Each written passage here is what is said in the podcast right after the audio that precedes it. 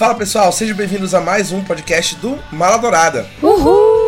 Gente, sejam bem-vindos para mais um episódio onde a gente fala muito sobre um determinado assunto dos nossos podcasts numerados. Eu sou o apresentador de sempre, Rafael Mendes, e estou aqui com as três espiãs demais, com ela, a internacional, a Mundinho, Jamie Tart, Belém Lisboa, Belém Porto, perdão, Belém Porto e Yasmin Tarita. Ei, égua, já ia começar a gritar aqui, ia virar o Roy Kent aqui, cara. Oi, gente. Eu acho que por tudo que o Mendes já falou agora, vocês já sabem do que a gente vai falar, né? É isso. Eu só vou cantar uma música aqui pra vocês. Jamie Tart du du du du du Jamie Tart du du du Eu amo que a música dele é Baby Shark. Não tem nada mais Jamie Tart do que isso. É tão irritante, mas é tão legal. O meu canto favorito é He's here, he's there, he's every fucking where. Eu não tenho condições. Agora o Gabriel tem que falar que a música favorita dele é de São Bissânia, só pra todo mundo ter uma música favorita. Qual é a do seu? Eu não lembro. Sun, Sun Obisanya. É do. Seven Nation Army. É Seven Nation Army o dele. Muito bacana como eles adaptam as músicas. O único homem que, com a música que presta. E também estou com ele, o Mudinho, Rebecca Walton, Belém, Gabriel Bandeira. Cara, ela é a maior sempre e sempre será a maior. Oi, gente, tudo bom? Gente, esse é aquele que a gente fala de Ted Lasso. O que aconteceu no Mala Dourada nesse último ano? O Gabriel fez lobby de Ted Lasso o ano todo, praticamente, pra gente assistir Ted Lasso. A Yasmin foi a primeira a ceder, a Yasmin assistiu Ted Lasso pro M, e aí depois ela ficou devendo a segunda temporada. Três, quatro dias atrás, o Gabriel virou pra gente e disse assim: vamos gravar um episódio sobre Ted Lasso. Nós sim, vamos gravar um episódio sobre Ted Lasso. Então eu e a Yasmin entramos numa maratona para assistir Ted Lasso. A Yasmin pra assistir a segunda temporada e eu pra assistir as duas, que ainda não tinha visto. Então, se você me ouviu falando bem de Ted Lasso no podcast de M, eu sou um fingido. Eu sou um mentiroso que não tinha visto nada de Ted Lasso. E eu vi todos os 22 episódios de domingo pra cá, domingo pra ontem. A gente só sabe falar de Ted Lasso no nosso grupo, que a gente tem um grupo setorizado pros fãs que se perguntam. Sim, nós que somos os mais antigos, nós temos um grupo setorizado no WhatsApp onde a gente fofoca e fala sobre os assuntos diretamente. Sim, claro, né? Tem que ter, né? Tipo Diamond Dogs, só que três espiões demais. Exatamente. Nós somos os Diamond Dogs do Mal Adorado. E a gente tem um grupo que tá desde domingo, a gente tá falando só sobre Ted Laço. E o Gabriel tá revivendo o Ted Laço como se ele estivesse vendo pela primeira vez, vendo as nossas reações. A gente fez tudo isso pra gente poder gravar esse podcast sobre Ted Laço, onde a gente vai falar e aproveitar esse hype da série, que é a atual campeã de melhor M de comédia no Primetime M, e que veio com uma segunda temporada também fenomenal. Acabou recentemente, a gente vai aproveitar esse hype para falar um pouco da série, debater umas coisas aqui que vocês também podem querer debater e falar um pouquinho também sobre o futuro da série que o que vem por aí. Que inclusive tem crítica lá no Mala Dourada, então. Leia. Isso mesmo, Gabriel que fez. Esses últimos três minutos que a gente começou foi, na verdade, uma competição para ver quantas vezes a gente poderia falar Ted Lasso em três minutos. Porque, meu Deus, cara, a gente falou muitas vezes. A gente realmente bateu um recorde aqui, né, de repetição de palavras. Sim, as críticas das duas temporadas de Ted Lasso estão no feed do Mala Dourada, as duas escritas pelo Gabriel, então confiram lá. Assim, o Gabriel é o nosso especialista, ele é o setorista de comédia. Se o Gabriel fala bem de comédia, vocês podem confiar 100% eu coloco a mão no fogo pelo Gabriel em comédia. Se algum dia eu quero sorrir, eu falo com o Gabriel e ele me fala alguma comédia, porque ele é o nosso expert. É pra disfarçar a depressão, galera. Ele que bota um sorriso no nosso rosto. Mas o Gabriel realmente completou muito Ted Lasso. Muito. E ninguém dava mínima. Ninguém dava mínima. O falando sozinho. Gente, Jason Sudeikis, ó. Olha lá. O garoto, ó, tá quase pra casar com o Jason Sudeikis. Tava quase pra falar, Jason, me liga, por favor, te imploro. Eu tô assim, eu tô assim, não sei vocês. Um dia eu tava na, no Porto ainda, eu tava, tipo, nada pra fazer, sabe? Eu não tava nem escrevendo a minha tese, tava de férias. A minha amiga tava estudando. Eu falei, ah, quer saber? Eu vou assinar Apple TV Plus de graça. Uma semana, um mês, sei lá. Assinei. Aí ganhei Apple Music, eu decidi. Eu falei, ah, a série do Gabriel. Eu vou ver. Cara, eu vi um episódio esperando assim. Ah, mano, mais uma série da Apple TV Plus. Nada demais, sabe? Porque eu não fui com a cara de morning shows. Desculpa, galera. Quando eu fui lá ver, menino, não era bom demais? Eu fiquei assim, oh, meu Deus, não é que é bom? Tô chocada, tô passada. É a primeira vez que tô vendo isso. Não, brincadeira. Eu gosto daquela que tem o Chris Evans também. Defending Jacob. Tem também Servant do Shyamalan, que também é muito boa. Tem. Tá todo mundo elogiando Foundation agora, do Isaac Ih, Asimov. Doida né? trailer. Amiga, não é tu que gosta de musical? Gosto. Tu já viu o Shimigadun? Tu tem que ver, essa é muito boa. Não, eu sei porque tem a Cecily Strong. E o que me, também me fez ver Ted Laço é que o Jason era do Saturday Night Live. E tem a Cecily Strong, que é do Saturday Night Live. Inclusive, o Jason estava no Saturday Night Live, neste Saturday Night Live. Então, estou muito triste porque os vídeos do Saturday Night Live não são liberados no Brasil. E em Portugal era uma coisa que me deixava feliz todo domingo. Assistir isso. E aqui eu não posso, eu vou ter que esperar pra ver, cara. Não acredito nisso. Espera até ano que vem. A Yasmin é a única pessoa que ainda assiste Saturday Night Live em 2021, né? Sim, gente, eu sou a única pessoa que tem um Saturday Night Live, coloca um sorriso no meu rosto. Ainda. E todo, todo sábado. Sempre. Tipo assim, eu, eu, fico total, feliz gente. com as entradas novas. Eu fico triste. com- Tipo, saiu agora o Back Bennett e eu tô arrasada. Eu tô arrasada. O que vai ser da minha vida sem o Back Bennett? Enfim, vou- vai passar alguma hora, né? A Yasmin ela conseguiu traduzir muito bem que Ted Laço te prende desde o começo, né? Desde o primeiro episódio tu já te sente muito preso em Ted Laço. Então tu assiste o primeiro episódio e tu já nota que não é uma série de comédia comum. E eu acho que isso é muito acertado do nosso prato cheio da nossa refeição completa chamada Jason Sudeikis. A Yasmin falou isso lá no podcast de M. Ela falou: Jason Sudeikis é uma refeição completa. E quando você assiste Que Ted isso, né? você Deixa entende que ele é que uma refeição isso. completa. Ele não é um lanchinho. Sério, gente, todo dia eu fico pensando como a Olivia Wilde é otária, mano. Imagina, galera, imagina trocar o Jason pelo Harry Styles. Eu não falo isso desprezando o Harry Styles, mas eu tô. Mas exaltando o Jason Sudeikis, né? Você está exaltando o Jason Sudeikis. Mas já desprezando. Mas ela não pensa que o Harry vai ficar careca daqui a menos de dois anos? Porque eu penso muito nisso. E o Jason Sudeikis um gostoso. Enfim. Vamos ao que interessa. O- Os nossos ouvintes devem estar esperando a gente começar a falar de Ted Lasso. Finalmente, que a gente já tá aqui há quase 10 minutos só babando um ovo do Jason Sudeikis, né? Mas vai ter muita babação de ovo pra Jason É sobre Sudeikis. isso, acho que vai ser uma hora disso. É, o podcast é sobre isso, né? Ted Lasso é baseado numa sketch do Jason Sudeikis que ele fez pra NBC Sports em 2013 pra anunciar que a NBC Sports ia fazer a cobertura da Premier League, que é a liga inglesa, a primeira divisão inglesa do futebol. E aí ele aparece como o Ted Lasso, que é esse personagem completamente inexperiente, mas com esse tom de otimismo, sendo anunciado como o novo técnico do Tottenham. Pegou muito bem essa sketch, muita gente gostou, até que seis anos depois, a Apple TV Plus, na sua crescente de produções originais, compra os direitos de produzir uma série baseada nessa sketch, contrata o Bill Lawrence, que foi o criador de Scrubs, o próprio Jason Sudeikis, que foi o intérprete do Ted Lasso, pra fazer o personagem e produzir a série, que é basicamente sobre um técnico de futebol americano universitário nos Estados Unidos, que é contratado por um time mediano pra ruim de futebol normal, que é o nosso futebol, lá da Inglaterra, pra ser técnico de lá, contratado pela nova dona do time. Zero experiência de futebol normal, zero experiência de futebol profissional. Ele vai pra lá e tudo que ele tem pra fazer o time dar certo e pra ganhar, todo mundo é o otimismo dele, que é uma pessoa muito otimista, muito sorridente, muito alegre, sempre tentando ver o lado bom das coisas o tempo todo. Eu não consigo achar isso irritante. Às vezes eu acho pessoas otimistas irritantes, mas o Ted Lasso você não consegue achar irritante. É impossível, impossível. Eu acho que uma boa analogia para o Ted Lasso em termos de Brasil, Belém, seria tipo assim, ah, contrataram um técnico do time do Tom Brady de futebol americano pra treinar o Remo, sabe? Bora, Remo vai pra Série A agora.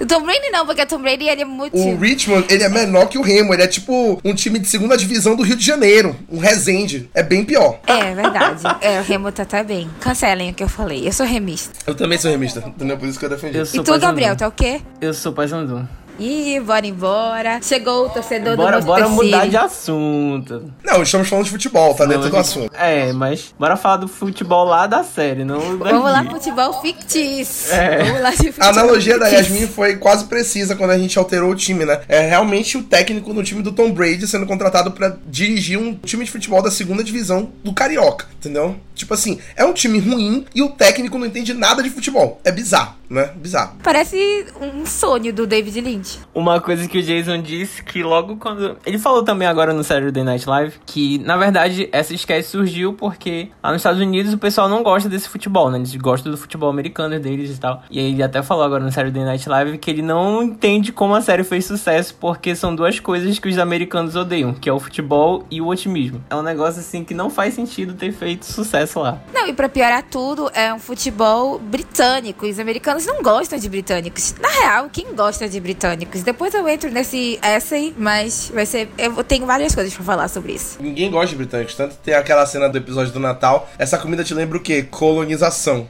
O Natal te lembra de colonização. E é, colonizadores.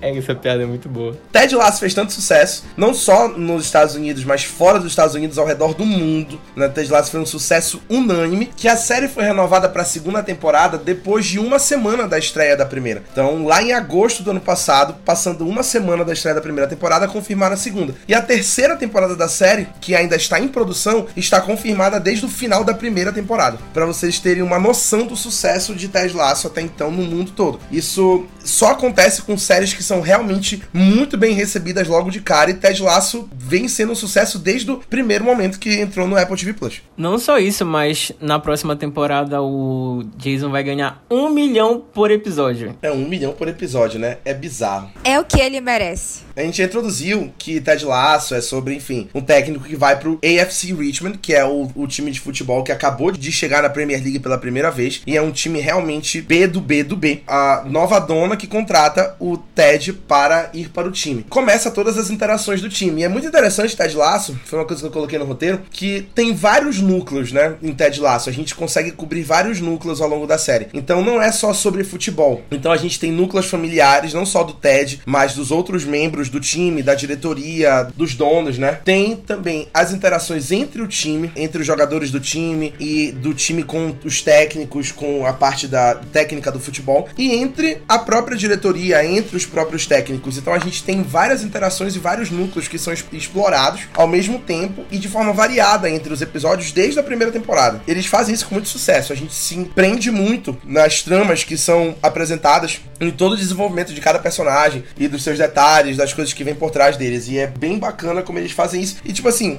é claro que o principal que a gente acompanha é o Ted, mas a gente se surpreende muito porque a gente vê muito, muito desenvolvimento de personagem bom dos próprios coadjuvantes da série, como a Rebecca Walton, que é interpretada pela Hannah Waddingham, o Roy Kent, interpretado pelo Brad Goldstein, o Coach Beard, que é o Brandon Hunt, e por aí vai. Tem. O Leslie, para mim, o Leslie Higgins, agora na segunda temporada, pelo Jeremy Swift. Nossa, tipo, acho que o, desenvolvimento dele para mim foi tão bom, tão genial. A gente quase não comentou dele, mas é porque ele teve tanta coisa acontecendo nessa segunda que eu falei, cara, eu preciso falar dele nesse podcast também. E é muito legal porque, tipo assim, a gente vê ele no começo muito próximo da Rebecca, ele continua sendo, mas é muito legal que ao longo da série ele se junta com os meninos, né, do time, ele vira amigo deles, eles formam ali o grupo que a gente falou no começo, que são os Diamond Dogs, que são um grupo deles técnicos, junto com o Leslie, que eles ficam conversando, e o Leslie sempre com a cabecinha ali na janela, ele nunca entra na sala, ele sempre entra, ele só fica pela janela conversando com eles. Outside looking in. E é muito bacana como isso tudo acontece graças à chegada do Ted, né? O Ted, ele pega um, um time que é completamente quebrado da diretoria até o, o time que tá no campo e ele consegue unir todo mundo com o otimismo dele. Então a forma dele de lidar com as coisas, a, a positividade que ele tem, faz ele desenvolver laços entre as pessoas que estão ali no clube, que trabalhavam juntos por anos e não tinham essa, esse laço que eles criaram depois da chegada do Ted, né? E é muito bacana ver esse desenvolvimento na série. A gente vê isso acontecer e não é de uma forma nem um pouco forçada. A gente vê como o Ted ele vai aos poucos vencendo com o otimismo dele e juntando todo mundo na, nesse laço de otimismo que ele, que ele sempre incorpora todo mundo, né? É bem bacana. É uma coisa que eu acho muito legal, que eu acho, principalmente na primeira temporada, fica muito claro isso, porque ele, então, o próprio Ted fala que não adianta ele treinar várias jogadas, de saber as melhores jogadas, enquanto cada pessoa ali daquele time não tiver bem, ela pensar, não pensar no coletivo e, enfim, estiver com a cabeça em outra coisa. Então, ele sempre tá tentando melhorar é, o astral desses jogadores, do time como um todo, que isso é tão importante quanto treinar uma jogada. Eu acho isso muito legal, principalmente na primeira temporada, que fica claro isso. Tanto que uma das primeiras coisas que ele faz como técnico, ele vai perguntar para eles que eles querem que mude, né? E eles todos são, tipo, muito grossos com ele, muito rudes, tipo assim, cala a boca, sai daqui. Um deles, eu não lembro qual, fala sobre os chuveiros que não funcionam e isso deixa eles muito irritados, porque eles são jogadores de futebol, eles querem sair do treino e tomar um banho. E a primeira coisa que ele manda fazer é ajeitar os chuveiros. Então, eles vão tomar banho depois do treino e o chuveiro já é outro, já é novo. E eles ficam tipo, uou, wow, esse cara faz alguma coisa, sabe? Ele já chega mudando as coisas, né? Isso é bem legal. A gente vai acompanhando todo mundo mundo, vai acompanhando um excelente desenvolvimento de personagem em todo mundo, que a gente vai falando com detalhes aqui quando a gente for falando dos personagens, né? Certos desenvolvimentos de personagem, assim, a gente adorou. Tem personagens que a gente odiava e hoje a gente ama. E tem personagens que a gente amava e hoje a gente odeia. É uma coisa que Ted Lasso, inclusive, não faz forçado, né? Essa mudança de, de personalidade que faz a gente gostar de personagens odiosos, não gostar de personagens que eram amados. Isso é muito bem feito. Eu acho que é uma coisa que desde o primeiro momento eles vêm desenvolvendo os pontos onde aquele personagem vai mudar, os pontos onde aquele personagem vai se redimir. Tudo é bem feito realmente desde o primeiro episódio. E eu acho que é definitivamente planejamento de série. A gente vê aqui planejamento de série desde o começo. Né? O Jason Sudeikis e o Bill Lawrence realmente desde o começo vieram galgando tudo que a série iria se tornar ao longo dessas temporadas, né? Eu acho que é, é bem bacana isso. Tanto que, até onde eu sei, né, o Jason já fez. Ele já tinha programado as três primeiras temporadas. Tanto que ele diz: essa é a história que eu quero contar, até a terceira temporada. E aí, por causa do sucesso e tal, a Apple, claro que a Apple quer renovar até. É, ele tá aberto a negociações, mas a história que ele queria é até a terceira temporada. Então, isso ele já vem com essa ideia de muito tempo, não é uma coisa que ah, ele tirou da cabeça para inventar um um plot aqui do nada, entendeu? É uma história completa que ele já tem, então a gente vai esperar, ainda vai ter muita coisa boa aí. Eu acho que isso é uma coisa que Ted Lasso e Succession tem a ver. As duas são muito bem planejadas. Parece que tudo que os, que os dois showrunners de Ted Lasso e de Succession estão fazendo é milimetricamente planejado desde o primeiro episódio, sabe? E também outra coisa, as duas que elas têm em comum, apesar de não serem séries nem um pouco parecidas, tipo, nem um pouco mesmo, vocês sabem porque a gente, nós três estamos comentando Succession e agora Ted Lasso, que são, não poderiam ser mais diferentes. E amiga, às vezes eu acho Succession mais engraçada e Ted Lasso mais dramática do que. Sim, é o contrário, sabe? Foi tipo nível Ted Lasso. Eu acho que é aquele lance que a gente falou esse domingo agora sobre esse segundo episódio de Succession. É muito vida real, sabe? A gente vê uma coisa acontecer e a gente fica com raiva, odeia, e aí depois a gente fica, pô, mas isso aconteceria na vida real. E Ted Lasso é a mesma coisa. Algumas coisas que aconteceram com alguns personagens que a gente amava e depois mudaram, podem acontecer na vida real. A gente sabe que acontecem na vida real. Nós, literalmente, nós três estamos numa equipe e literalmente essas semanas, essas duas semanas passadas, eu estava brigada com vocês. Eu estava gravando episódio de sucesso com ódio. Então, todo mundo sabe o que é a vida real. Então, tipo assim, eu acho que isso é muito legal. Gabriel, Cara Gabriel. Simplesmente não reage aqui, eu tô assim. Gabriel, Por favor, bora mudar de assunto. Por favor, bora mudar de assunto. Deixa-me ir, preciso andar. Assim, isso que a gente falou, isso é verdade. Isso é realmente vida real. Então, eu me relaciono muito com séries que mostram ambiente de trabalho. Talvez seja por isso que eu gosto muito de The Office, que é a minha série favorita. Eu gosto muito de séries que trazem ambientes de trabalho, porque é uma coisa que a gente vive muito hoje, né? Trabalhando ou pesquisando, como por exemplo o Gabriel faz, a Yasmin faz no mestrado também. Mas são relações que são muito delicadas. Então, tipo assim, faíscas acontecem, propositalmente ou não, e as pessoas interpretam. A gente não, não, não se interpreta direito, a gente não se faz claro o suficiente, né? E aí, tipo assim, as coisas vão acontecendo e a gente tem que lidar com otimismo porque a gente tá junto, né? E a gente tá trabalhando junto. Então aquilo tem que ser resolvido para que siga-se em frente. E eu acho que Ted Lasso mostra muito disso, né? E, e mostra que o Ted usa a melhor forma possível para tentar solucionar todos os problemas, que é sempre com um sorriso no rosto, com otimismo e sempre se preocupando com o bem-estar do outro. É muito bacana. E a, às vezes ele até passa por cima do próprio bem-estar dele para fazer com que os outros estejam no seu melhor. E para ele, se todo mundo tiver no seu melhor e ele tá mediano, tá ótimo. É o que ele quer que todo mundo esteja bem. Aí ele fica bem. Isso é muito bacana, né? Eu acho que, claro que tem que se preocupar com ele, né? Tem que se preocupar com todo mundo. Que, por exemplo, é uma coisa que é discutida na segunda temporada. Que tem que preocupar-se com a saúde mental de todo mundo. Mas é muito bacana da parte do Ted sempre tentar fazer com que todo mundo se sinta bem para que tudo funcione. Que é como foi dito aí. Eu acho que foi, a, foi o Gabriel que falou. Primeiro, todo mundo tem que estar tá bem pra gente poder ir para os finalmente depois. Então isso é bem bacana mesmo. Eu acho que é por isso que nós três, que somos as pessoas que literalmente estão numa dourada desde o começo, a gente se identificou tanto com Ted Lasso e porque a gente ficou tão obcecado. Por isso, o Gabriel foi o primeiro, depois ele conseguiu e acabou que só foi a gente e virou o Mundinho Ted Lasso uma dourada. Mundinho Ted Lasso uma dourada. Inclusive já antecipo, terceira temporada de Ted Lasso ano que vem vai ter em cena. Vamos comentar episódio a episódio de Ted Lasso, tá? Ah, não. Eu espero que não tenha em cena, porque eu não quero ver isso semanalmente. Eu quero binge watch. Cara, realmente é uma tortura. É, porque foi uma, uma tortura coisa assistir semanalmente. é assistir mas... Succession semanalmente. Porque eu gosto de Eu digerir gosto Succession, porque, mas tipo, Ted dá pra gente debater bem os episódios, mas é também ruim porque dá vontade de assistir logo tudo. Que é de- dessas Inclusive, séries que isso dá é o que eu tava falando pra tudo. vocês. Isso é o que eu tava falando pra vocês antes da, do episódio, né? Eu ligo umas críticas, os fãs não gostaram muito dessa segunda temporada, mas foi justamente pela decisão da Apple de lançar os episódios semanalmente e não a temporada inteira. E isso realmente eu vejo porque isso prejudicou um pouco essa temporada nos olhos dos fãs. Mas pra mim, como eu vi, literalmente acabei tem, uma hora, foi ótimo. E olha que eu já, já andava lendo coisa e tal, então pra mim foi ótimo. Tá tudo bem fresco na tua cabeça. A gente também queria. É um ponto que eu queria comentar também, antes da gente passar para os temas que Ted Lasso debate e falar também dos desenvolvimentos de personagem. É a excelente trilha sonora da série, que é composta pelo Marcus Mumford, do Mumford Sons, e pelo Tom Hall, que é muito boa. Eu já baixei todas as músicas da série pra ficar aqui no fundo enquanto vocês estão escutando esse podcast. E vai estar aqui no fundo tocando todas as músicas da série. E realmente é uma melhor que a outra. Eles compõem uma série de músicas originais, instrumentais e músicas com letra também. Muito boas, todas originais pra série. Da música tema, da abertura, até a música que toca no final da segunda temporada. Todas muito bem feitas. Então mostra aí dedicação. A Apple TV não economizou. Então, pra ela contratar um cara, um compositor fantástico, como o Marcus Manford, pra compor a trilha sonora da série, bizarro, cara. Muito bizarro. Eu e o Gabriel agora brigando pra ver quem vai falar primeiro, porque eu acho que a gente vai falar a mesma coisa, que ódio. O que, amigo? Não sei, fala. Não, o que que tu vai falar?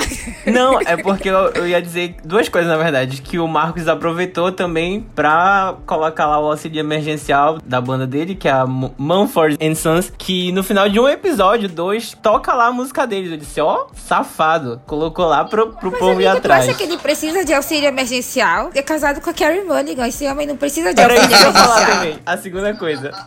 Não, o que eu ia falar é que essa escolha do Marcos não foi da Apple, foi do Jason. O Jason é amigo dele. E aí o Jason mandou um zap pra ele. Falou, e aí, Marcos? Tá livre? Quer fazer uma trilha sonora pra uma coisa pra mim? Aí ele mandou, né? Só que o Marcos Mumford é britânico, ele mora na Inglaterra. E o problema é, o Jason tinha o telefone dele da Inglaterra. E ele estava nos Estados Unidos. O Marcos Mumford também estava passando uma temporada nos Estados Unidos. E eles nunca se encontraram nos Estados Unidos. O Marcos nunca respondeu o Jason e ele ficou, pô, sacanagem, meu. Não quer, não quer fazer as coisas, não responde então, né? Pelo menos diz um não. E aí, o que aconteceu? O Marcos Mumford, na verdade, tava nos Estados Unidos e não tava com o celular dele da Inglaterra. Aí, quando ele chegou na Inglaterra, seis meses depois, ele leu a mensagem e falou assim: Ah, pô, pode crer. Aí o Jason ficou, ué.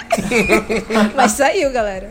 Não, eu acho não bacana. fita. A Yasmin, ela tem acesso exclusivo a fofocas da Wii da Europa. Na verdade, o Jason me contou, porque eu vou falar um furo de reportagem pra vocês agora. Eu tô namorando ele. Tu O tá quê? namorando. A refeição. Inclusive, agora, ele tá relendo Percy Jackson comigo. Ele tá adorando. Tu és agora a Yasmin Sudaikis, é isso? É isso, é isso que manda a Olivia Wilde ser otária. Tava na- eu- ele tava lá na Europa, eu também. Nossa, que rolou. Não, mas eu achei essa história, eu achei essa história bem engraçada, porque isso é bem a cara deles dois. E o Marcus Mumford, todas as histórias que envolvem ele são muito engraçadas. Ele não é uma pessoa engraçada, mas as histórias da vida dele são todas engraçadas. Ele foi convidado pro casamento real, porque a Carrie Mulligan é amiga da Megan, e ele dormiu no casamento real. E tem o vídeo do oficial do casamento real que passou na TV e ele está bocejando. Quando ele não tá bocejando, ele está dormindo. E a Carrie Mulligan, assim, pelo amor de Deus, acorda, homem. Ela tá, tipo, simplesmente não reage. Simplesmente não reage. Simplesmente Marcos Manford. Vamos falar agora dos temas que Ted Lasso aborda. Ted Lasso é uma série que é muito bem construída, como a gente falou desde o começo. Então ela traz vários temas muito interessantes que são abordados e discutidos e desconstruídos ao longo dos 22 episódios das duas temporadas, né, que tivemos até então. Eu anotei uns pontos aqui, a Yasmin e o Gabriel também vão abordar os pontos desses que eu falei ou outros pontos que eu não tenha colocado aqui, que eu notei na série ao longo desses episódios. Uma coisa que eu notei foi, a gente já falou sobre otimismo, como o Ted ganha tudo no otimismo, que é uma coisa muito bacana, né? Eu acho que a gente já falou exaustivamente. Mas duas coisas que eu achei muito interessante, principalmente na primeira temporada, que o Ted consegue desconstruir, é a toxicidade entre os jogadores, que a- todo mundo sabe que o meio esportivo é um meio muito tóxico, especialmente quando a gente fala de meios esportivos com homens. Mais ainda, meios esportivos com homens no futebol, né? O futebol masculino é um meio muito tóxico. E aí liga com masculinidade tóxica, que é uma outra coisa que é muito debatida também. Ao longo das, das da primeira temporada, principalmente, da segunda também, eles discutem muito sobre masculinidade tóxica, eles discutem muito sobre os jogadores entre si não poderem ter amizades, eles não poderem é, se respeitar, eles não poderem, enfim, demonstrar afeto um com o outro. Sei lá, qualquer coisa do tipo no nível de ter amizade e serem afetuosos uns com os outros, né? Ou até se tratarem mal, cometerem bullying um, é, uns com os outros, com jogadores mais novos, jogadores mais fracos, ou com membros que são mais passivos, como o Nate era passivo na primeira temporada, que sofria bullying também. É muito, muito bacana como não só o otimismo do Ted de conversar com as coisas, mas os próprios, alguns dos próprios jogadores, como principalmente o Roy Kent, ele se conscientiza sobre isso como o capitão do time, o jogador mais velho, e vai desconstruindo os jogadores e eles vão aos poucos quebrando isso e enfrentando isso até que eles chegam num ponto onde eles têm uma relação saudável dentro e fora de campo, né? E aí a gente vê isso na segunda temporada, eles comemorando o Natal juntos, saindo juntos e tudo mais. Esse lance do, do Roy, só queria falar um negócio porque ele já é um jogador que tem muita experiência, tipo, ele já tem uns 30 e poucos anos, enquanto os outros têm 20 e pouco. Então ele já, tava, já teve o auge dele. Se contar as categorias de base, muito... ele deve ter uns 20 anos de carreira, provavelmente. É, isso aí, que eu não entendo nada. Mas tá. Foi muito hétero pro teu gosto, né? E ele, ele já... e ele já viu muito acontecer isso de, enfim, misoginia e masculinidade tóxica. Principalmente na relação dele com o Jamie. E aí eu acho que ele chega a um ponto que ele já quer quebrar com isso, quebrar com o ciclo. E evitar de que aconteça no futuro do time, das pessoas que ele gosta. E eu acho muito legal essa figura que o, o Roy é na série. Sim, uma cena em relação a eles dois que realmente chamou muita atenção na primeira temporada. E agora, com o desenvolvimento dos dois personagens nessa segunda, me lembrou novamente. Foi logo em um dos primeiros episódios. Que os jogadores todos eram muito malvados com o Nate. E as únicas pessoas que eram decentes com o Nate era o Ted e o Coach Beard, né? O Ted chama a atenção do Roy e fala assim, pô, tu é o capitão, faz alguma coisa, né? E o Roy fica tipo, hum, tá bom. E aí o, o Roy percebe que apesar dele ser o capitão, quem meio que comanda os jogadores é o Jamie, né? Porque ele é a estrela do time. Ele, apesar de ser bem mais novo. Então, ele sabe que os caras só fazem isso porque o Jamie faz isso. Porque eles só vão seguir o cara normalmente. E aí ele chama a atenção do Jamie pro Jamie falar pro Colin e pro Isaac pararem de encher o saco do Nate. E o Jamie fala assim: Ah, mas eu não mando deles. Eles fazem porque eles querem tal. Ele fala: Não, é porque tu, tu querendo ou não, tu dá um exemplo para eles e eles te admiram. Então tu tem que parar de fazer isso para que eles parem. E aí, eventualmente, ele não faz isso acontecer, ele não faz isso parar, mas depois ele faz isso parar. E aí os dois imediatamente param de fazer isso. Quando o Roy manda eles pararem, eles não param. Mas aí depois que o Jamie fala assim: olha, galera, chega, acabou essa graça. Eles param. E aí, agora, na segunda temporada, tipo, quando o Jamie. Eu não sei, isso vai dar spoiler nesse episódio? Já deixei na descrição do episódio que tem spoiler. Ah, tá. Agora, tipo, na segunda temporada, com essa volta do Jamie, do, de um novo Jamie, a gente vê quanto ele tem que se recuperar, quanto ele tem que mudar para recuperar o lugar dele no time, não como estrela, mas como membro do time, porque ele já voltou para um time novo que já é outro time, não é o mesmo Richmond que ele estava acostumado, que ele mandava, que todo mundo era terrível um com o outro. Agora eles são todos muito amigos, então ele tem que ver que. Tanto que ele tenta fazer uma piadinha assim que ele chegou com o Sam e ninguém dá a bola, sabe? Todo mundo fica tipo, qual foi, tu idiota? Entendeu? Eu achei, tipo, muito legal. E uma coisa muito bacana também, tipo assim, a gente vê que, como foi dito aí pelas falas dos outros, é realmente um ciclo. Então, são pessoas que vão entrando no meio e vão se contaminando e vão reproduzindo isso cada vez mais. E um episódio que me destaca muito isso é quando o Jamie e o Roy estão conversando na primeira temporada e o Jamie fala: Eu tinha um pôster seu no meu quarto. Eu queria ser um jogador que nem você era. Então, tipo, o Roy era ídolo dele. E aí ele entra no Richmond, joga com o ídolo dele, só que o meio tóxico faz ele não respeitar o Roy por ser mais velho. O próprio pai dele, que é um nojento, pai do Jamie Tart, também dificulta muito na, no, no, na construção dele, que vivia pra estar tá ali dando sustento pra mãe, pra dar orgulho pra mãe, e aí o pai que sumiu a vida toda volta pra ganhar coisas boas e benefícios às custas do, do Jamie, né? E, tipo assim, a gente vê que realmente é uma sucessão de coisas e de comportamentos tóxicos entre homens que vão reproduzindo e criando homens tóxicos ao ao longo de várias gerações. E aí a gente tem a oportunidade de ver isso se quebrando dentro do Richmond, que, enfim, ele cria um ambiente completamente diferente do, do padrão ali dentro do Richmond, graças ao Ted e ao Roy, e depois aos outros jogadores que vão desenvolvendo também, como o próprio Sam, que, enfim, sempre foi um personagem adorável e ele também melhora bastante. O Dani Rojas, Football is Life, que Ai, também amo, maravilhoso desde o momento que ele chegou, nunca, nunca falhou, Dani Rojas. Adoro ele também. Então, tipo assim, a gente vê que a chegada dos jogadores mais otimistas, com, bem menos dessa mentalidade, desconstroem esse meio tóxico do futebol, pelo menos dentro de um time, né? Que, enfim, deveria servir de exemplo para todos os times de futebol da vida real. Deveriam assistir como o Ted Lasso funciona para que não reproduzam comportamentos é, misóginos e machistas e preconceituosos, tóxicos, como é reproduzido até hoje. A gente vê acontecendo vira e mexe no futebol, né? Não só no futebol, mas em todos os esportes, né? Em geral, como o caso, por exemplo, do Maurício Souza que a gente teve recentemente, que foi demitido do, do Minas, né? Então são comportamentos que já deveriam ter sido distintos do meio esportivo entre homens. Pô, se Ted Lasso passasse num, assim numa aula educativa para os jogadores de times, porra, seria perfeito, né? Uma coisa que me deixou um pouco chateada nessa temporada foi uma falta de desenvolvimento de personagem do Dani.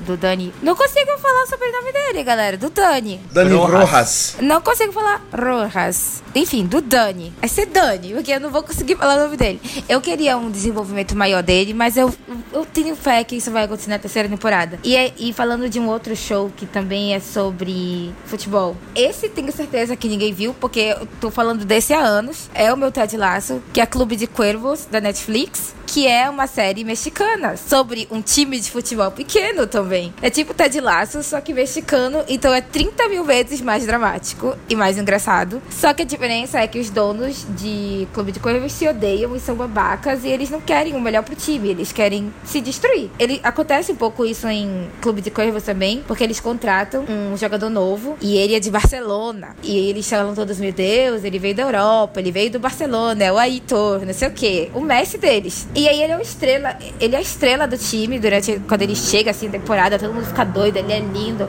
Eu também fiquei assim, meu Deus, olha, gato.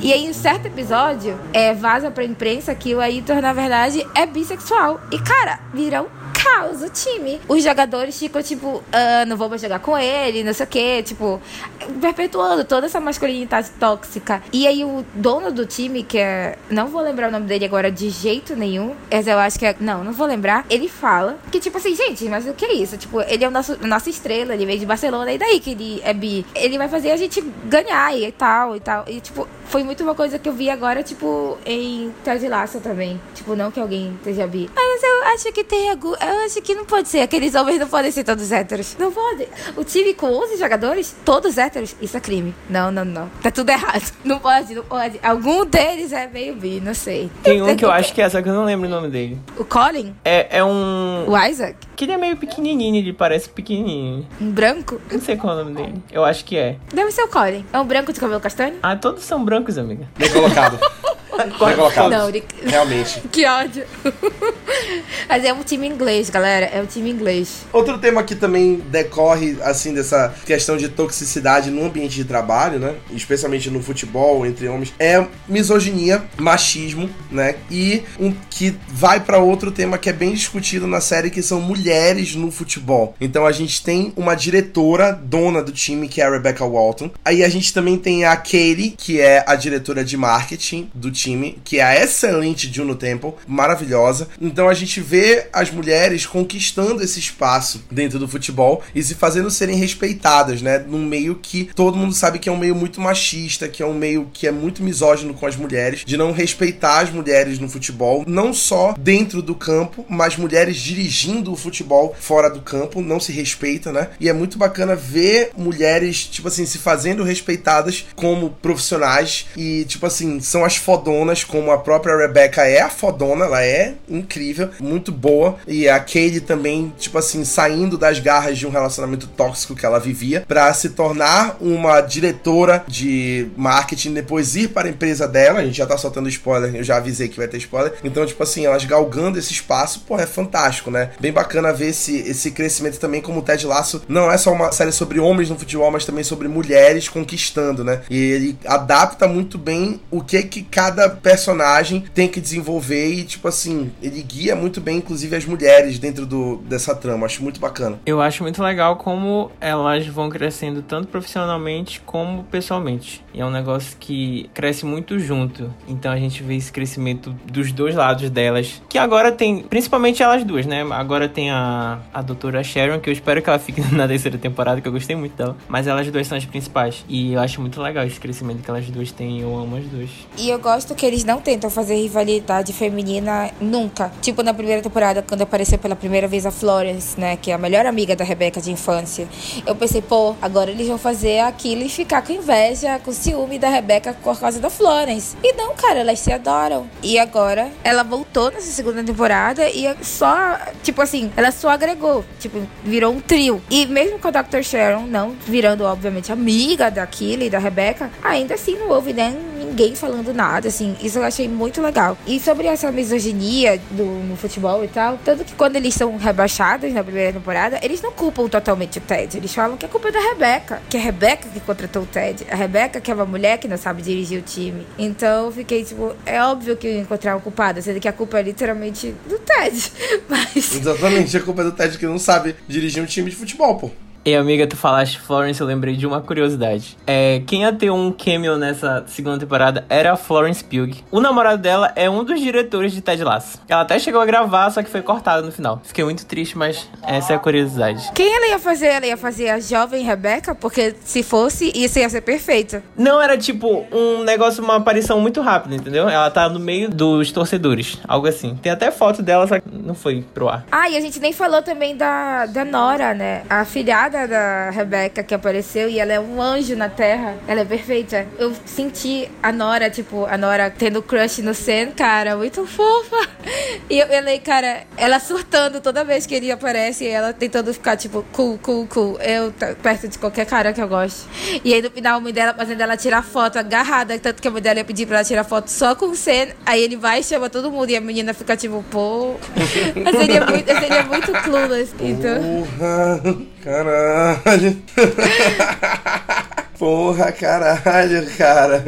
Que merda, tipo, bicho. por favor, uma Aí acho que selfie. puta, se chama- ela querendo tirar uma foto com o crush dela e te chama todo mundo. Caralho, bicho, ninguém me respeita, Eu doido. tipo, Vamos chamar nossos amigos aqui. Isso me lembra o episódio de Crazy Ex-Girlfriends, que ela chama o cara pra ir pra um date e ele leva, tipo, todos os amigos. E aí ela fica de vela pra ele e pros amigos. Muito doido, né? Esse desenvolvimento muito bom que fazem. Isso que vocês falaram sobre não ter a rivalidade feminina é muito bacana, realmente. Como elas se adoram, né? Por exemplo, no, no funeral, então elas se encontram, elas olham uma pra outra e gritam e se abraçam e fazem todo aquele furdunço. E aí é muito, realmente muito bem feito. Essa, esse exemplo, por exemplo, que a Rebeca Trada da mãe da Rebeca também. Sim, sobre a mãe da Rebeca e a, o caso dela com a traição, né? Que ela. Que o pai da Rebeca traía ela. E, tipo assim, a forma como ela, enfim, lida com a situação, né? Sobre preferir, porque, enfim, ela simplesmente queria se dedicar e foi uma escolha dela, ela sabia de tudo, mas era uma escolha dela. Porra, bem legal. O exemplo, como vocês falaram, tipo assim, um exemplo que a Rebeca dá pra filhada dela, né? De ser uma mulher fodona, de estar lá o tempo todo no trabalho e de se impor, como por exemplo no caso do Sam, com a empresa de óleo que tava ali na, na Nigéria, né? Poluindo. Então ela se impõe ali também pra proteger ele, pra defender os interesses dele. Porra, muito bacana mesmo, cara. É muito bacana mesmo como as mulheres são muito bem tratadas e desenvolvidas, né? Em, Ted Laço. Um tema muito importante que foi tratado nessa segunda temporada, que decorre de tudo que a gente falou até então de temas, é a saúde mental nos esportes, que foi uma coisa que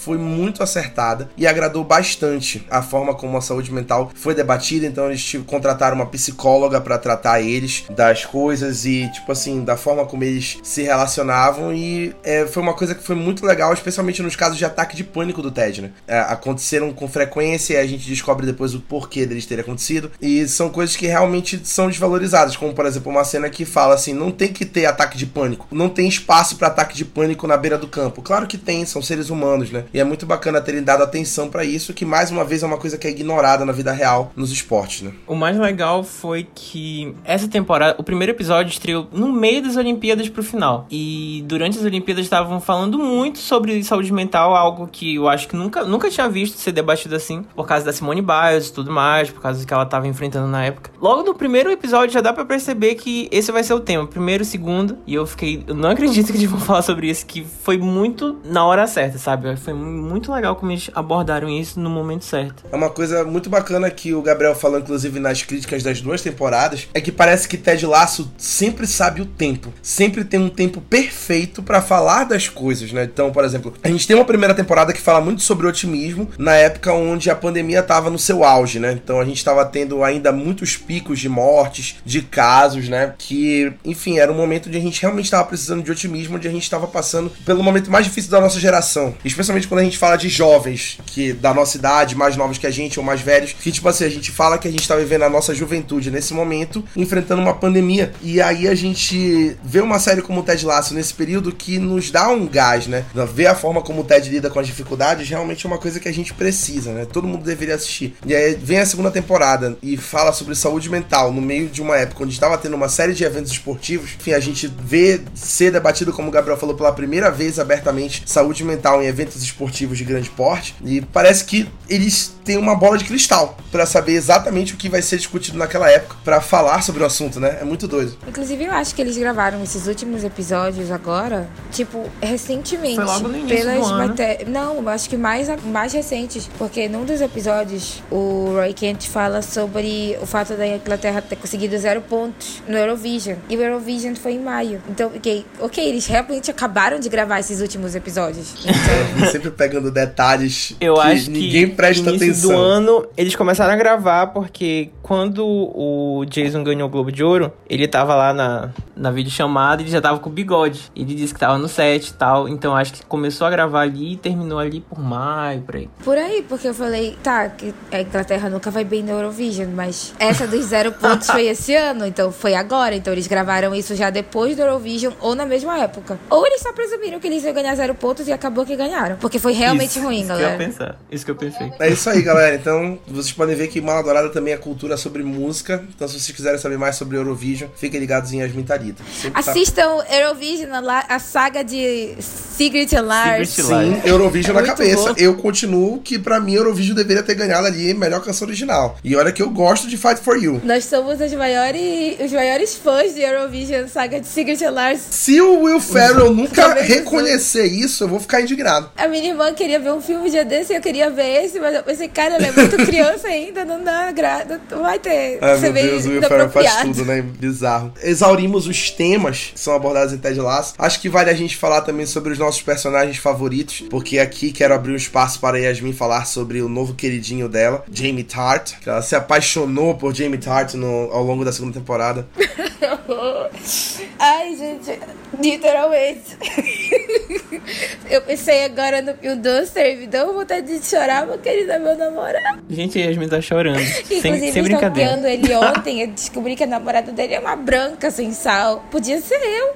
Eu vou procurar ele. Se bem que agora eu não posso mais procurar ele, porque a Inglaterra não é mais parte do Reino Unido, no- do- da União Europeia, então eu não posso entrar e sair a hora que eu entender. Inferno. Cara, como é o nome do primeiro-ministro? Aquele feio. O Boris Johnson não faz nada. Não faz nada. Deportou até minhas próprias amigas inglesas da, da União Europeia. Beijo, amigas. I, I mean, Preciso montar um cortes do Mala Dourada para colocar essas cenas da Yasmin lá. Isso tem que acontecer, galera. Fiquem ligados. Sério, gente, não. Eu tô obcecada. É, é verdade, eu tô obcecada. Quando eu assisti Ted Lasso a primeira vez, não faz muito tempo, foi tipo julho. Então, tipo assim, foi muito legal, mas eu não tava obcecada com Jamie Tart, porque, porra, como é que eu vou ficar obcecada por ele da primeira temporada? Queria que ele morresse, sabe? Tipo, só gostava, eu sempre gostei muito do nome dele. Eu amo encher a boca pra falar Jamie Tart.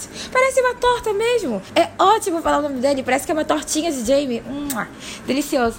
Óbvio que na primeira temporada, Ted Lasso na cabeça, Roy Kent, Killy. Mas nessa segunda, gente, não teve pra ninguém. Eu vou falar pra vocês, sem brincadeira. Ontem eu parei de ver Ted Lasso no oitavo episódio, porque eu entrei no The Sims e eu criei Jamie Tart. E eu eu me criei e agora a gente namora. É isso. Depois mando fotos. Depois eu mando fotos minhas e do Jamie Tart da nossa bela casa no The Sims 4. Enfim, eu gostei muito. De... A gente sabia que ia ter o desenvolvimento do personagem dele, né? Isso foi criado desde quando ele foi lá pro Monster City, na primeira. E aí, desde que a gente viu aquele cara gritando com ele, e o Ted assim, meio. Eita! E aí, no final, ele indo atrás do Ted, enfim. Mas eu não esperava que o desenvolvimento fosse muito bom. E foi uma coisa que eu já disse pros meninos esses dias no grupo. Cara, não tem nada melhor. Tipo, um personagem legal continuar legal é ótimo, mas não tem nada melhor do que assistir um personagem horrível se tornar uma pessoa boa. A, a maior prova disso é Steve Harrington, de Stranger Things. Cara, só dá ele. Aquele homem, se matassem todas as crianças de Stranger Things e deixassem só ele, eu não tava nem aí. Pois pode morrer todas. Podem matar todas as crianças de Stranger Things, eu não tô nem aí. Só deixa o Steve servindo sorvete, tô nem aí. Olha, essas falas foram muito polêmicas. Eu espero que ninguém venha me cancelar depois que eu falei que todas as crianças de Stranger Things deveriam morrer, mas eu não acho. Enfim, mas tipo assim, ver um cara tipo Jamie Tart, que é uma pessoa que já causou uma grande intoxicação alimentar no passado, agora ele foi, se reinventou e fez um prato que agora é cinco estrelas Michelin. Ai, gente, nada melhor do que isso, nada. Tanto que agora eu tô assim, ó, eu tô tipo Killy e Jamie na cabeça de novo, eu tenho que falar a verdade pra vocês. Eu me irritei um pouco assim com, com Roy Killy nessa temporada, então eu tô meio Jamie Tart e Killy Jones, entendeu? Pra mim ela vira Killy Jones Star, entendeu? É isso. Mas eu não, eu não sei nem o que dizer, porque, tipo, aquele episódio que é o do pai dele, que pra mim é o pior, né? Eles estão sempre falando muito essa história do pai, que vai assombrar todos os personagens. Todo mundo tem Daddy Issues, aparentemente. Uma série toda feita em Daddy Issues. Eu espero que essa hora tu coloque Daddy Issues by The Neighborhood pra tocar. Obrigado. Enfim. Pode deixar. E aí ele vê, tipo, muito a, a relação do Sam com o pai dele, que é uma relação muito amorosa. O, o pai do Sam liga pra ele pra falar que tá orgulhoso. E também pra falar que tá decepcionado em relação àquela história do Bayer com a Serif William. E o pai do Jamie é um lixo, né? É um grande lixo. E chegou naquele ponto do que aconteceu em Wembley. E pra mim nada foi pior do que aquilo. Eu falei, cara, o Jamie é a pessoa que tá sempre lá respondendo. Ninguém fala torto, fala alto com ele. Ninguém olha torto pra ele. Ele tá lá, tipo, toda hora, briga, briga, briga. Olha, não, não respira do meu lado, senão eu surto. Aí chega o pai dele, fala com ele daquele jeito na frente do time todo. E ele não consegue dar uma resposta, cara. Ele fica imóvel, imóvel. E pra mim nada foi pior do que aquilo que eu falei, mano, não. Aí quando ele finalmente responde e vira o soco no pai dele, eu fiquei assim, meu Deus. Não dá nem tempo de ficar chocada, porque eu fiquei só arrasada, porque eu sabia que ia ser horrível. E eu falei pra vocês, gente, se eu ver ele chorar, Acabou pra mim. Aí eu vi ele chorar, foi horrível. Acabou pra mim. Eu falei, eu quero ver o James Start na prisão. É isso que eu quero.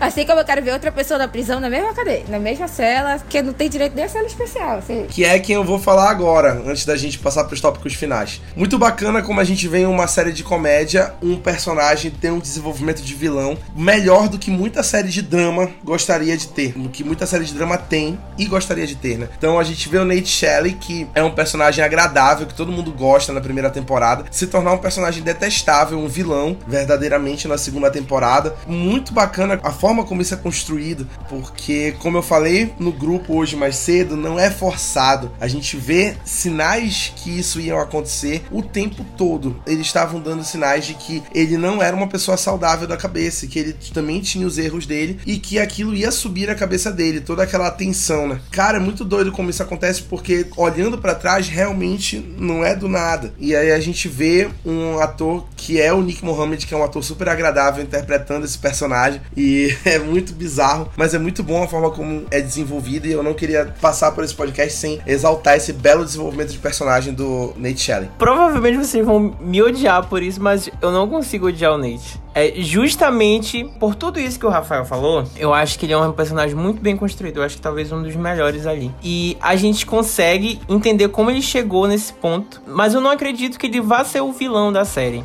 Provavelmente ele, porque, por exemplo, na primeira temporada, quem era o, o vilão, entre aspas, era a Rebecca. E aí ela tem todo o arco da redenção dela, tudo e tal. Eu acredito que vai acontecer muito isso com o Nate na terceira temporada. Tudo bem que ele é assim, mas mostra muito como ele é com a família dele, tudo que ele passou, todo o complexo dele com o pai dele. É um- uma relação muito. ah, Não sei, não, não sei se chega a ser abusiva, mas é uma relação muito ruim. E que isso acabou passando pra vida dele, tanto pessoal como prof- profissional. Claro que eu não tava gostando do que ele tava fazendo no final da temporada, mas é, quando ele chega pro Ted lá no último episódio e diz que você foi a primeira pessoa a me escutar e depois você virou a cara pra mim. É, cara, aquilo doeu muito quando eu escutei aquilo. E eu não consegui odiar ele depois disso. E aí eu fiquei muito, muito, muito pensativo. Então, eu acho que vão fazer um trabalho muito legal com ele na série. Não consigo odiar, gente. Não consigo. Nem o próprio Ted consegue odiar, tanto que ele não fala para nenhum deles. Foi o Nate que falou. Ele não fala, tipo, as coisas que o Nate falou para ele durante. Ele poderia muito bem ter falado. E quando os próprios jogadores falam, olha, a gente vai caçar quem foi que falou isso. E ele fala, não, galera, esquece, foi, passou, passou, né? E ele fica realmente muito magoado e ele sabe que o Nate tem um pouco de razão. Porque ele realmente colocou o Nate lá como coach assistant, blá blá blá. Aí ele colocou o Roy. E aí o Nate já se sentiu ameaçado pelo Roy. Mas aí toda hora eles ficavam falando do Roy Kent Effect, Roy Kent Effect. Eu falei, cara, ele vai surtar, ele vai surtar, ele vai virar o Coringa. E foi isso que aconteceu. Porque ele tava virando Coringa, assim, em doses homeopáticas, né? Ele tava, tipo assim, virando Coringa primeiro com o coitado do Will, que não tava fazendo nada, só existindo. E aí eu pensei que o Will também ia falar alguma coisa, mas o Will não falou nada. Eu pensei que eventualmente, no decorrer da série, ele ia falar algo pro Coach Beard ou pro Ted, mas ele não falou. Mas o Coach Beard já, já tava percebendo, ó, tem pão as atitudes, né? Eu fiquei muito triste porque eu gostava muito do Nate. E eu, se ele se redimir, eu vou gostar bastante dele. Mas tudo tava levando para que isso acontecesse, né? E, e, assim, lá pelo meio da temporada, eu cheguei à conclusão de que ia acontecer. Quando eles começaram a falar do Rupert de novo, eu fiquei. tinha esquecido desse desgraçado. Aí ele comprou o time. Aí toda hora o pessoal, Wonder Kid, Wonder Kid. Eu falei, cara, ele vai surtar. O Rupert, com certeza, no funeral, ofereceu cargo pra ele de técnico e ele vai aceitar. E foi isso que aconteceu, né, galera? E uma coisa que eu achei muito engraçada e estranha foi que, tipo, o Nate tem, tem cabelo preto, né? Mas no decorrer da temporada ele foi ficando de cabelo branco, como se o estresse afetasse ele a ponto que ele chegou no nível de loucura que ele ficou com o cabelo todo branco. Tanto que quando ele tá no. Quando ele tá no West Ham, ele já tá com o cabelo todo branco, né? E eu fiquei lembrando de uma outra série, Twin Peaks, sempre falando dela aqui. Isso acontece com o pai da Laura Palmer no decorrer da primeira temporada, que eles estão tentando desvendar quem matou a Laura. E ele vai enlouquecendo, enlouquecendo, enlouquecendo, e o cabelo dele fica todo branco. E eu falei, cara, eu não acredito que eu estou vendo esse fenômeno acontecer de novo em uma série. Será que. É David Lynch que está por trás de Ted Lasso? Eu tá será que isso é uma referência? Is this a Twin Peaks reference? Nunca saberemos, aparentemente, mas eu acho que é. Tudo, na, tudo que eu vejo, eu penso que é Twin Peaks, entendeu? Então. Ele foi. Ele, isso, foi isso foi uma coisa que foi construção do personagem que o Jason Sudeikis implementou com o Bill Lawrence, que o cabelo dele ia ficando cinza até chegar nesse momento onde ele ia se tornar realmente uma pessoa 100% anti-Ted Lasso, onde o cabelo dele já estaria 100% cinza, como tava na, no West Ham, né, no final da segunda temporada. Ou seja, Twin Peaks. O Coringa. Inclusive, eu sugeri esse tema porque eu queria muito falar sobre esse lance do, do Nate. Só que ninguém, só, todo mundo só conseguiu odiar ele, não conseguia ver esse outro lado. Eu queria muito falar sobre isso com outras pessoas que tinham assistido. Tá feliz agora que falou Estou isso? Estou muito feliz. Agora você vai começar o. Muito obrigado, gente. Nate Shelley Defense Squad no Twitter. Calma lá também. Eu é acho assim. que também é um pouco exagerado. Eu, eu não comecei o James Tra Mas, gente, ele não tem. Ele ainda tem iPhone, ainda não é. É verdade. Não. A Pelo gente menos sabe que quando ele aparecer com Android. Se ele aparecer com Android na terceira temporada, aí a aí, percepção já começa, né? O do Rupert com certeza é um Android. Com certeza. Não aparece nem o celular dele. Claro, porque certeza que é o Xiaomi. que ódio. Gente, Xiaomi, a gente não odeia vocês, tá? Não tenho nada contra Xiaomi. Se quiser patrocinar, estamos aí abertos a patrocinar. A Apple realmente não permite que vilões usem iPhone ou qualquer produto Apple. Celulares nas suas produções, né? Isso é uma curiosidade para quem não sabe. Qualquer, qualquer produção, produção na, verdade. na, verdade. Qualquer produção. Se eu vejo alguém que não tem um iPhone, eu já fico assim. Mas se a pessoa trocar de celular, cara, eu ficava doida assim quando eu via Pretty Little Liars. Porque de vez em quando elas estavam com iPhone e às vezes elas estavam com Android. Eu ficava, ih, é a EI, é a EI, é a EI, é a EI. Mas acabou que não é. Desculpa, é um galera. surto ambulante, né? É impressionante impressionante. Além de reler Percy Jackson, eu também estou revendo Pretty Little Liars. Só que assim. Tu voltou até 12 anos. Não, Yasmin, por favor, não. Só que assim, galera, uma coisa é reler Percy Jackson, que é realmente outra coisa é rever Pretty Little Liars, sabe? Inclusive, nós teríamos um dia fazer sobre isso. É demais, demais. já é demais. Pro limite de qualquer pessoa. Vai te tratar, cara. garota. Sério. Gente, eu vou falar pra vocês uma coisa. Vai Essa não é a primeira vez garota. que eu tô revendo PLL. É tipo a quarta vez que eu tô revendo PLL. Meu Deus, eu vou passar passar, eu vou passar. Vamos lá. chega, chega. Chega, chega, não aguento mais. Como a gente falou no começo, Ted Lasso é a atual vencedora do Emmy de melhor série de comédia, que foi, enfim, mês passado, mês retrasado, perdão. Ted Lasso, além disso, nesse Emmy desse ano, pela primeira temporada, ela foi indicada a nada menos do que 20 categorias. 20 indicações que Ted Lasso recebeu, o que fez ela quebrar o recorde de Glee e Ted Lasso se tornou a série estreante com mais indicações na categoria de comédia, com esse recorde de 20 indicações, que mostra o poder de Ted Lasso, o sabor que é Ted Lasso na, na sua temporada de estreia batendo recorde. Além de melhor série de comédia, Ted Lasso ganhou melhor ator em série de comédia, óbvio, para o Jason Sudeikis, e as duas categorias de atores coadjuvantes em série de comédia. Uma foi para Hannah Waddingham, que faz a Rebecca Walton, e o outro para o Brad Goldstein, que fez o Roy Kent. O que mostra que as atuações foram muito boas e além deles, praticamente todo o elenco coadjuvante foi indicado de Ted Lasso. Então, Jeremy Swift, que faz o, o Leslie Higgins, o Brandon Hunt, que faz o Beard, o Nick Mohammed, que faz o Nate, e a Juno Temple, que faz a Kelly, também foram indicados. Perderam porque outros ganharam, né? Também de Ted Lasso, mas eles estavam indicados. Ted Laço perde pra Ted Laço. Isso, Ted Lasso perdeu pra Ted Lasso, né? Nas categorias de coadjuvante. Infelizmente, né? Uma coisa que eu queria muito comentar e eu esqueci de comentar antes da gente mudar de assunto rapidamente. Eu amei o episódio do Coach Beard, o Coach Beard After Hours, que é o Coach Beard The Weeknd, né? Coach Beard virando The Weeknd. É. Cara, se o, se o Brandon Hunt não ganhar o Emmy ano que vem por esse episódio. E eu amei esse episódio não só por causa do Brandon Hunt, mas porque tem os três caras do pub, que eu adoro eles. Eles são muito engraçados sempre. E eles foram. E foi o episódio deles quatro, eu amei. E tipo assim, Cold Beer estava lá vivendo a pior noite da vida dele. Um lixo. E os caras estavam vivendo a melhor noite da vida deles, saca? Tipo, num clube caro.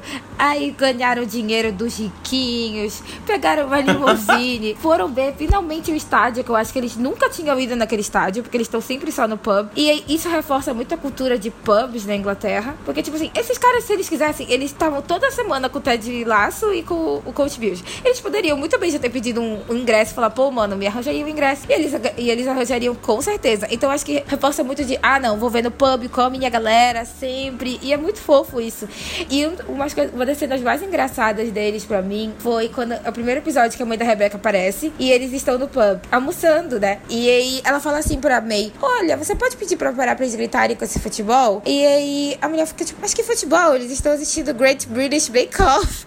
E aí eles estão criticando os bolos, cara. E eu achei isso genial. E, gente, não é brincadeira. Todo mundo é obcecado com British Bake Off fora do Brasil. Na Europa. É bizarro. Eu já era antes com o Bake Off Brasil. E agora com o de lá, eu surto. Eu fico, meu Deus, mas que bolo ridículo. Eu sei cozinhar, mas peraí, quem sou eu pra criticar essas pessoas? Isso aí é Yasmin Tadita, pessoal. Assim, na sua pura essência. E só um negócio sobre esse episódio, eu também queria comentar sobre ele que ele é muito odiado por, por muita gente. As pessoas têm. E na verdade ele é muito bom. É, e eu só achei ele ruim na, na questão de. Porque, por exemplo, o episódio anterior foi o, o do pai do Jamie. E aí Sim. foi um episódio muito impactante. E logo depois veio esse. Aí muita gente diz, ah, é filler, não sei o que, mas eu acho que desenvolveu muito bem o Coach Beard. E ele é muito engraçado. Eu acho, só acho que ele veio num momento ali ruim, mas se fosse uma ordem diferente, talvez fosse melhor. Não, mas eu gostei assim, e até no final do episódio que aparece o Ted, o Roy e o Nate, e ele ainda tá com a calça dele da noite, né? Por sinal, eu usaria essa calça. E é muito bom. E eu fiquei tipo, cara, e eu pensei, isso só sobre a Jane? Eu fiquei pensando, isso não é só sobre a Jane, cara. Ele não tá soltando desse nível só sobre a Jane. E aí começa, tipo, todos os pensamentos dele, o pessoal falando que ele é fracassado e blá blá. Cara, eu simplesmente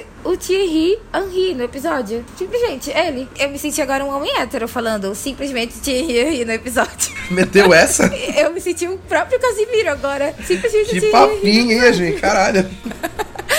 que, que, olha, olha as mais influências aí. Quem sou eu? Tô virando pra aqui. Vou parar de andar com o Rafael Mendes, cara. Chega, chega. Não tem jeito. A palavra do Casimiro sendo disseminada no Fazendo Fazendo piadinhas de hétero, cara. Não. Vocês sabem que eu já fui um gay icon nesse grupo. Mesmo não sendo gay. Apenas icon. É verdade, já foi mesmo. Já falamos da performance de Ted Lasso nas premiações. E provavelmente vem com tudo também esse ano no M, em 2022. Com essa segunda temporada que foi maravilhosa, né? Essa forma como Ted Lasso é construída, sempre certeira nos temas que ela debate, faz com que a série não fique datada e não perca a força quando chega no M, que acontece um ano depois. Então, Ted Lasso tava, a segunda temporada estava passando enquanto a primeira temporada estava sendo premiada no M. Então, vai acontecer a mesma coisa provavelmente no ano que vem. Então, Ted Lasso ainda vai estar sendo uma série de comédia muito forte, mesmo que ela esteja concorrendo ao Emmy um ano depois. Vem da construção da série que é excelente. Acho que isso é um grande trunfo da, da série, assim. Que eles conseguem se manter frescos, assim. Ao contrário do que aconteceu, tipo, com o Cambito da Galinha, que foi um fenômeno, mas chegou no Emmy e já não era mais um fenômeno, sabe? Exatamente. Eu nem vi. Eu achei ridículo o Gambito da Rainha ter ganhado a melhor minissérie. Tipo assim, eu, eu tinha certeza que seria a Mare of Easttown ali, né?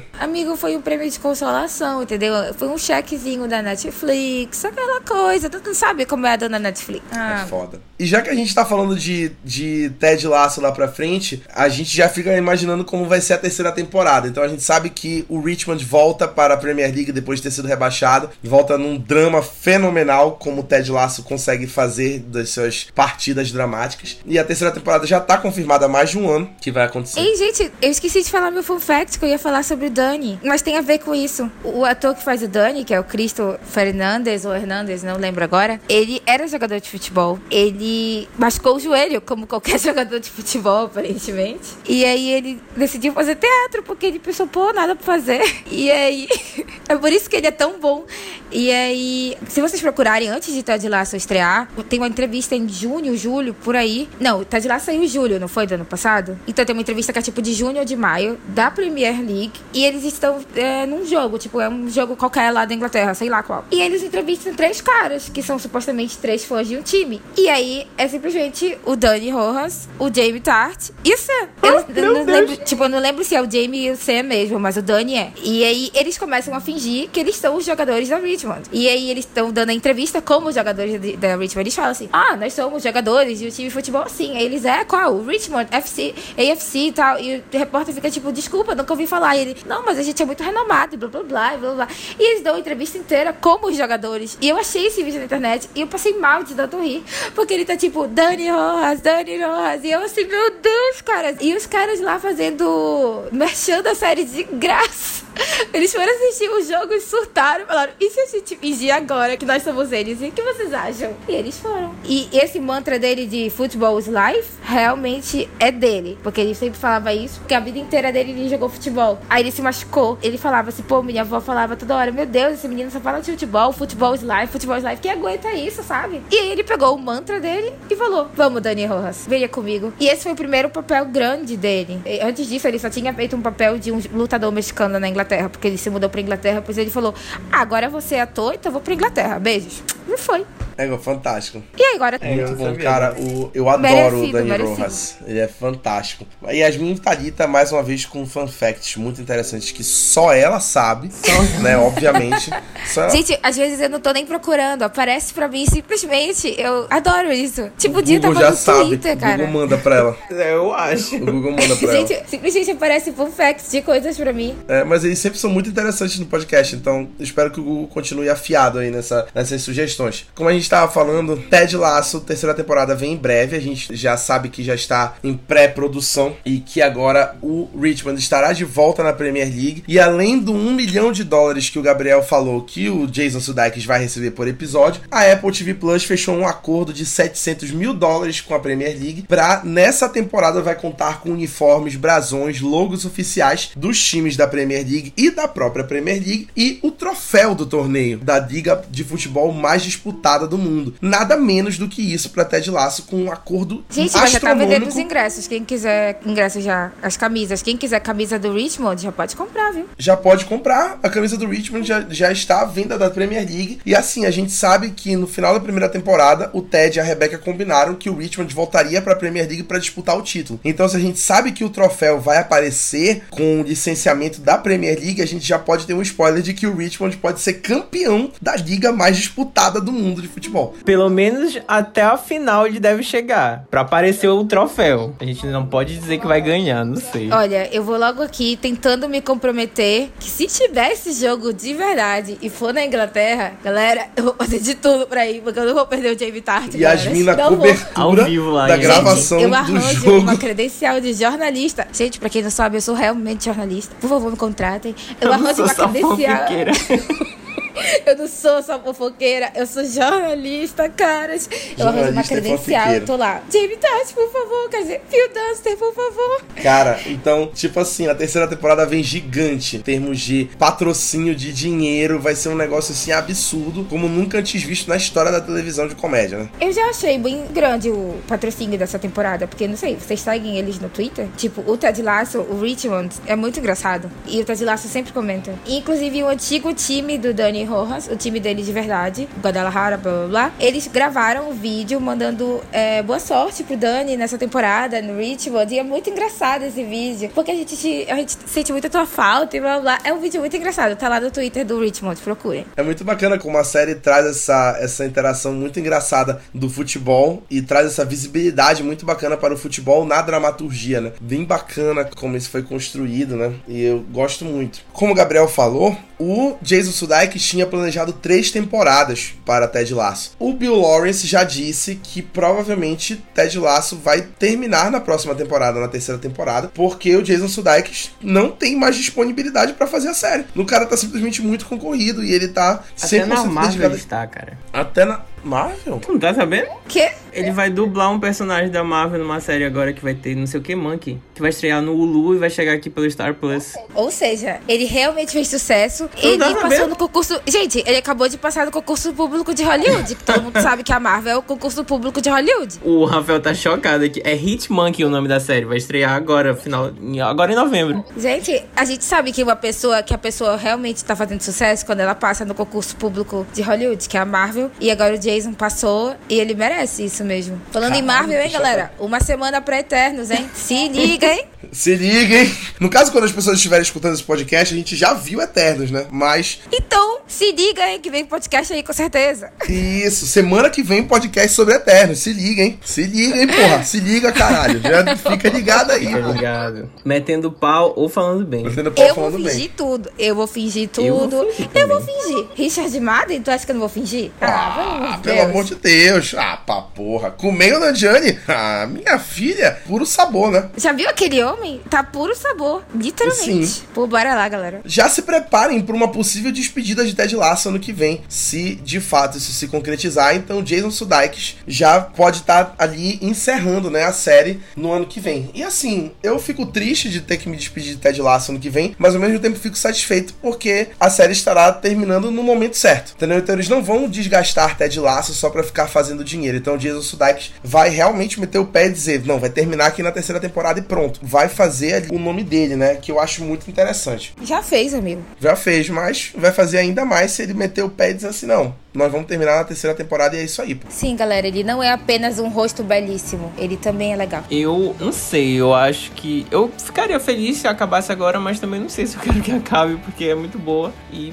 vai depender do dinheiro aí, né? O dinheiro sempre fala mais alto. É, vamos ver quanto vai ser o o cheque da Apple TV Plus, né? Assim, nós finalmente chegamos ao final do podcast, aquele em que a gente fala de Ted Lasso. E ainda tá faltando coisa, viu? E ainda tá faltando coisa, se liguem. Cara, é, é bizarro como a gente sempre fala muito, né? Com a, com a magia da edição, vai descer uns minutos aqui, mas ainda assim vai ficar tempo pra caralho. Quem sabe uma parte 2 vem aí. Quem sabe eu quebro isso aqui em duas partes, se Vai liguem. diminuir de 1 hora e 24 pra 1 hora e 25. Queria agradecer as, as três espiãs demais, a nós, Yasmin e Gabriel aqui, firmes e fortes. E a gente tá gravando muito podcast junto. Pra quem fica ligado, um, um podcast nós três, enfim, toda semana. Então, pra quem tá ligado aí que a gente tá gravando Succession, né, direto. Quem dera. Parece um Toda sonho semana a gente tá aparecendo Back- toda back to the segunda-feira aí no Spotify de vocês com um episódio sobre Succession. Queria agradecer também que a gente fez esse episódio aqui do podcast do Mal Adorado. Eu tava vendo curiosidades, né? Eu também tenho fun fact. Antes do episódio do M, a última vez que a gente tinha gravado um podcast só nós três foi o episódio 5 da primeira temporada. Aquele que a gente fala de séries que acabaram cedo demais. Foi a última vez que a gente tinha gravado um episódio só nós três. Que é um episódio muito bom, por sinal, se você ainda não viu esse episódio, é um dos episódios mais engraçados que a gente já gravou. Nossa, faz muito tempo isso. Depois veio do M e agora esse aqui. Vocês já sabem, vai aparecer na tela de vocês que somos nós três no episódio, então você, eu tenho certeza que vocês já sabiam que o episódio teria essa duração quando começou. Porque a gente sempre fala muito. Tanto que os nossos em cena sobre Succession estão passando do limite. Toda vez é a mesma coisa. O Gabriel não aguenta mais. Tá quase falar... a duração do episódio.